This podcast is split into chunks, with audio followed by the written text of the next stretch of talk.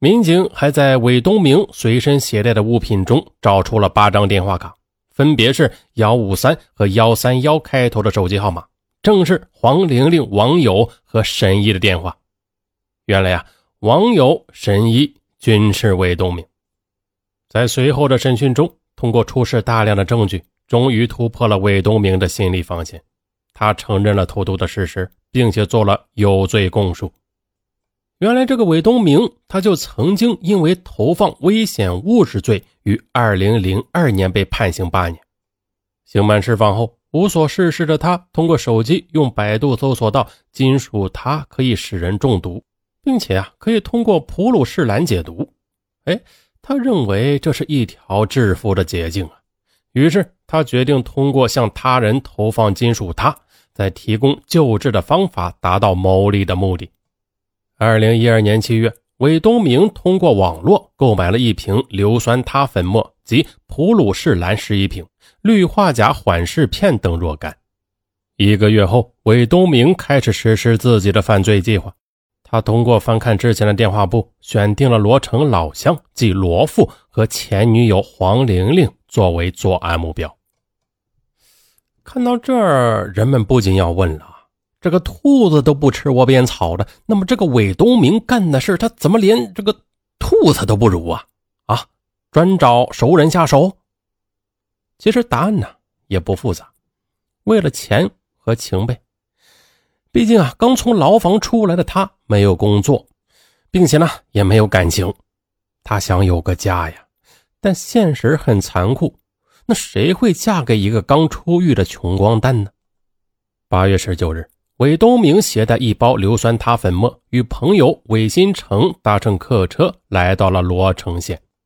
在罗城县的大市场，韦东明购买了一只活鸡，并将事先准备好的硫酸铊粉末稀释成溶液，用针筒注射器注射进活鸡体内。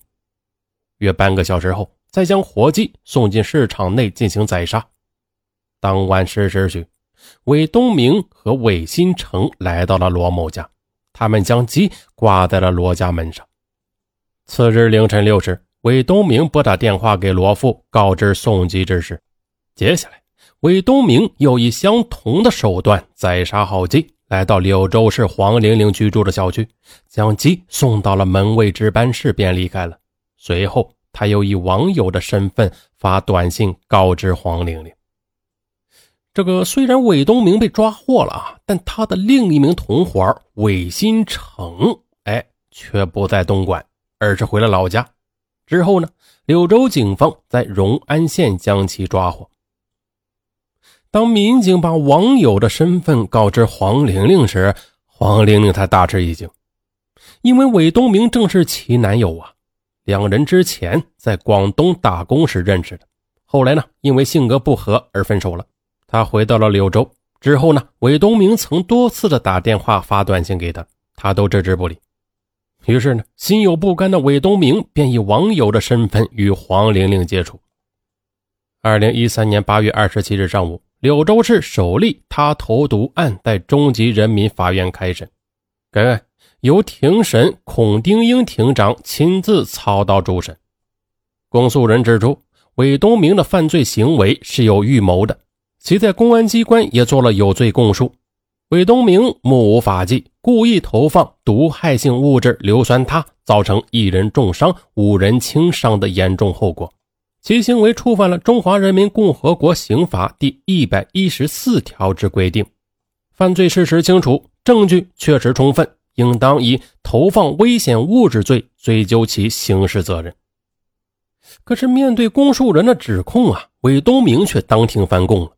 他声称自己是在公安机关内遭刑讯逼供，言不由衷。他坚称自己没有投毒。对于公诉人询问的查获的那瓶白色粉末是什么东西时啊，韦东明他辩解的是：“那个不是我的，民警并非是在我床上查获的，那是老板的房子，有二十几人居住呢，不单是我一个人，凭什么说是我的？”同时呢。韦东明他还否认了在公安机关所讲的那个自己之所以选择前女友为作案对象，是想先通过让对方中毒，再救对方，让对方产生好感，哎，继续他们感情的供述，以及他在公安机关所做的承认自己投毒的询问笔录。他辩解道：“那是刑警队长梁某某编写的，然后逼我签字。我说眼睛看不见，不知道写的什么内容，故不肯签。他们见我不从，就拉着我吊着打。有两个民警还抓住我的头发往地上撞。”韦东明他指着自己受伤的左额头说：“呀，这是被办案民警弄的，要求法院维护我的权益。”而公诉人呢，他早就料到了韦东明在法庭上有可能会否定事实的。针对韦东明称自己头部受伤是民警刑讯逼供造成的这一说法，公诉人当场予以驳斥。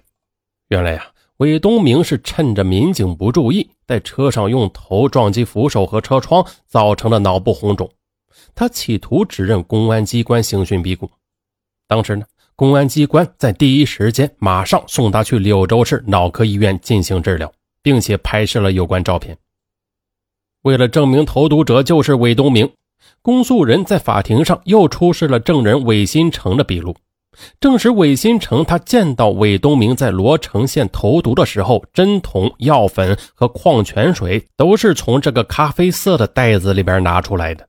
而这个袋子呢，在罗城、柳州以及韦东明回东莞的时候，一直都是由韦东明亲自保管的，并且呀，韦东明在去罗富家之前就告知他，这个药可以卖钱。他说：“把白色的药粉拿给别人吃，通过金属它让人中毒。等人家病了，就拿蓝色瓶盖的药给人家医。医好病后，哎，就可以要钱了。所以啊，当天去的罗城县，那韦东明正是这样做的。也许是自知罪孽深重，所以啊，韦东明在回答时经常的答非所问，毫无逻辑。但他仍尽可能的避重就轻。公诉人问。”你是否发过解毒方法的短信给罗富和黄玲玲？韦东明呢？他一时称没有，一时称又忘记了，最后啊又称曾发过。嗨，公诉人随后出示了他给罗富的短信，证明韦东明是在罗富未告知家人中毒的情况下，主动发去了解毒方法的短信，并且向罗富索要六万元钱。最后呀。在大量的人证物证面前，韦东明他只得承认了他送机给罗富和王玲玲的基本事实。在这起投毒案件的审理中，还出现了少见的一幕啊！当公诉人指控韦东明犯投放危险物质罪时，他坚称自己无罪，可是辩护人却要为韦东明做有罪辩护。怎么会出现这种情况呢？这个辩护人呢，他是这么说的。整个案卷我认认真真的看了五天，我认为里面的证据啊还是充分的，所以我准备为被告做有罪辩护。那听了辩护人的这番话呀，韦东明抹了抹额头上渗出的汗水。他一直声称自己无罪，此时啊也感到大势已去了，他就答应了辩护人为他做有罪辩护。辩护人他认为。韦东明的行为没有侵害公共安全，他将硫酸铊注入活鸡体内杀了之后，分别送到罗富和黄玲玲家，其行为的对象呢是非常特定、非常明确的，所以韦东明的行为不符合投放危险物质罪中的目标人群不特定这一特征，应该认定为故意伤害罪比较合适。公诉人他还认为。投放危险物质罪中的目标人群特定或不特定，应该从造成的后果来看。怎么看呢？那本案中啊，韦东明计划投毒的目标虽然是罗富和黄玲玲二人，但是其行为却造成了不特定人员中毒的事件出现了，这也就是对公共安全造成了危害。而罗富他无意中躲过一劫。黄玲玲则使用的很少，那中毒较轻。嘿，所以啊，本案定投放危险物质罪是完全符合法律规定的。再就是这个韦东明十年前就因为投毒罪被判入狱八年了，那出狱两年后再犯，可见其毫无悔意。所以啊，公诉人建议，对于这种不思悔改的案犯，应该给予最严厉的刑事处罚，那就是嗯死刑。在刑事附带民事诉讼中，受害人的代理律师无不痛心地说：“呀，韦东明的行为给两个家庭造成了无法磨灭的伤痛。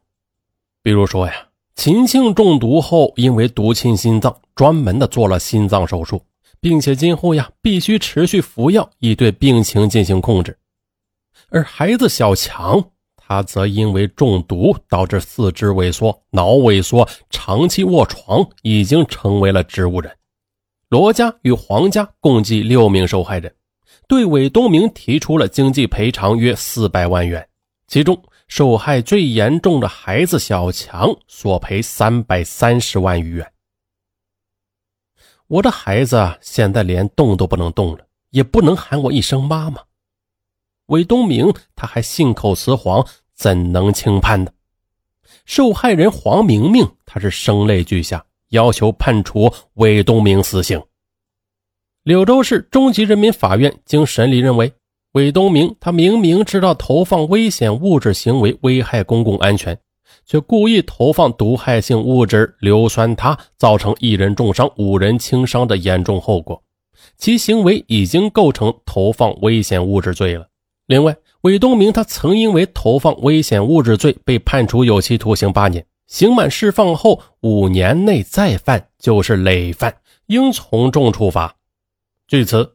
柳州市中级人民法院综合考虑各种犯罪情节，于二零一三年十一月二十日作出判决：韦东明犯故意投放危险物质罪，判处死刑。哎呀，下面那句我真不想说呀，缓期两年执行，并且呢对其限制减刑。嘿，这一条加的好啊！